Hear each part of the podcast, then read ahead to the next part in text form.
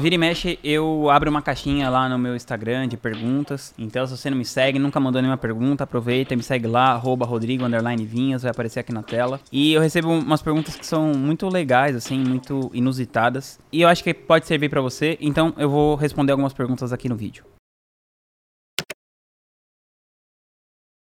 Se eu estivesse começando no digital hoje e eu ainda não tivesse uma maturidade empresarial, eu desenvolveria alguma das habilidades necessárias para esse mercado, como por exemplo, você escrever, né, você se tornar um copywriter, você trabalhar com tráfego pago, você trabalhar com suporte, trabalhar com edição de vídeo, trabalhar com direção, com criação. E eu prestaria serviço para alguém que já está jogando um jogo no nível que eu quero jogar. Eu tentaria entrar no sistema ali observando alguém que já faz o que eu quero fazer. Sobre marketing digital, as três melhores decisões da minha vida foram: primeiro, ter sócios. Então eu pude me concentrar naquilo que eu sabia fazer melhor, que no caso era criar relacionamentos e desenvolver estratégias. A segunda melhor decisão foi ter gastado muito tempo na curadoria dos produtos que eu ia lançar. Então acredito que eu escolhi muito bem os experts da e-gratitude. Todos os experts que estão lá foram escolhidos por mim. O sucesso da empresa se deve muito a eu ter feito essa escolha de um jeito legal, porque se eu tivesse escolhido experts piores, a performance da empresa seria muito diferente. Mesmo que eu tivesse montado uma empresa com pessoas muito boas, que foi o que aconteceu. E a terceira melhor decisão que eu tomei foi ter criado a Craft, que é o meu grupo de negócios avançados de lá saíram muitas das estratégias que a gente usou na e-gratitude. E foi um ambiente também de, de muito aprendizado, de muita troca. Uma decisão difícil, assim, na época, porque eu não tinha muita autoridade. Ter feito o que eu queria fazer foi a melhor coisa. Foi ter feito o que era uma verdade para mim. Foi uma decisão que se mostrou muito acertada ao longo dos anos. Três piores decisões que eu tomei. A primeira foi ter decidido lançar um curso do Whindersson, do Whindersson Nunes. Na verdade, não o fato de lançar o curso dele, porque o curso dele foi bom, ele mandou super bem na entrega com a gente, mas foi o modelo de negócio que eu fiz com ele. Então era um modelo de negócio que a gente deu um adiantamento muito alto para se fazer, então o curso precisava ter uma venda muito estratosférica para valer a pena. A decisão não foi de lançar o curso dele que foi ruim, mas foi o tipo de negócio que eu fiz com ele que foi ruim.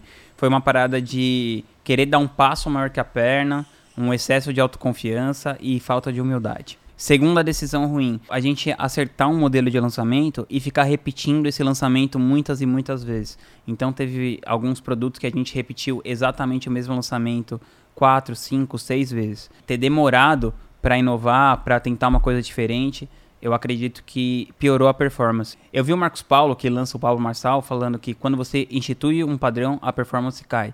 E eu acredito nisso também. Quando a gente fez muitas vezes repetidas o mesmo lançamento, a performance caiu.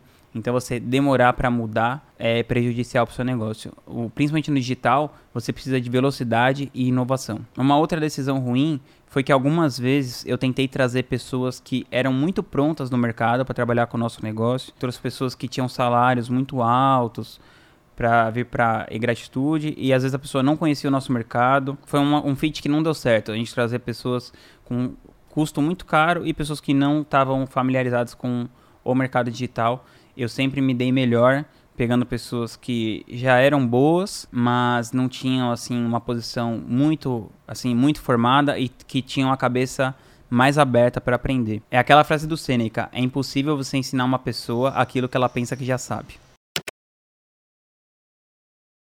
A minha definição de sucesso é a mesma do John Wooden, que o sucesso é você fazer tudo aquilo que está dentro do seu alcance para você viver o seu máximo potencial apesar das suas limitações e independente do resultado. Eu acredito que eu não alcancei isso, porque eu acredito que eu vivo muito abaixo ainda do que eu poderia fazer, do que eu poderia contribuir, do que eu poderia viver. Mas eu acredito que o fato de eu ter essa noção de que isso é o suficiente já me deixa mais preparado para eu viver o tipo de sucesso que eu quero e não me frustrar pensando que sucesso é ter dinheiro, é ter reconhecimento. Essa definição do John Wooden traz o sucesso para imanência da própria vida. Então, qualquer um pode buscar viver a vida de uma maneira em que você atinja a sua potencialidade dentro da sua limitação.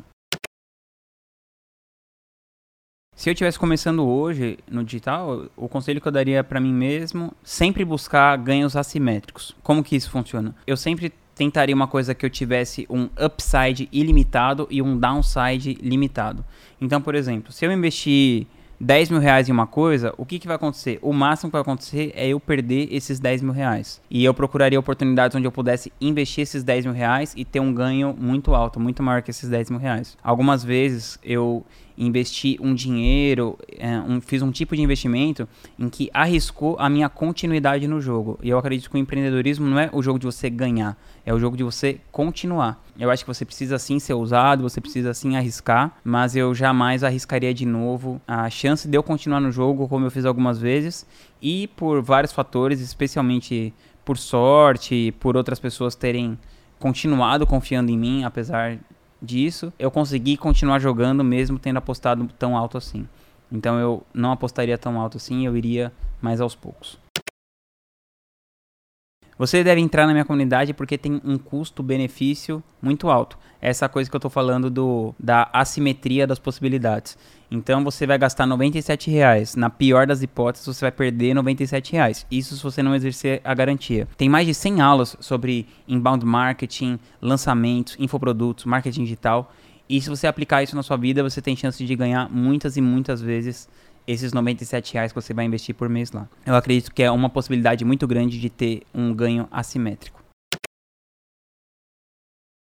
É você ter mais tempo de reflexão. Eu acredito que a maioria dos problemas do mundo se resolveria se as pessoas passassem um tempo no quarto delas, num cômodo sozinha, refletindo. Tem essa frase do Pascal que fala isso. Se você já percebe que uma coisa é incontrolável, não tem por que você ficar tentando controlar. Isso é uma coisa engraçada que acontece. Eu já vi o Alan de Botton, que é um professor de filosofia. Ele é fundador da School of Life. E a School of Life tem uma filial no Brasil. Ele disse que quando ele vem pro Brasil e tá chovendo, as pessoas reclamam, tipo assim, caramba, tá chovendo. E ele fica, tipo, sem entender, porque em Londres, onde ele mora, tá sempre chovendo. Então é mais ou menos isso. Você não controla uma coisa e você se estressar com aquilo, isso não adianta absolutamente nada. Então é você escolher os problemas os quais você vai colocar energia, é o que vai fazer você ter mais resultado. Ó, se você quiser que eu responda a sua pergunta, me segue lá no Instagram. Todo dia eu coloco uma caixinha lá e tô sempre falando com a galera. E se você gostou desse vídeo, se inscreve aqui no canal e toda semana eu vou postar vídeos sobre como você pode se desenvolver dentro do marketing digital,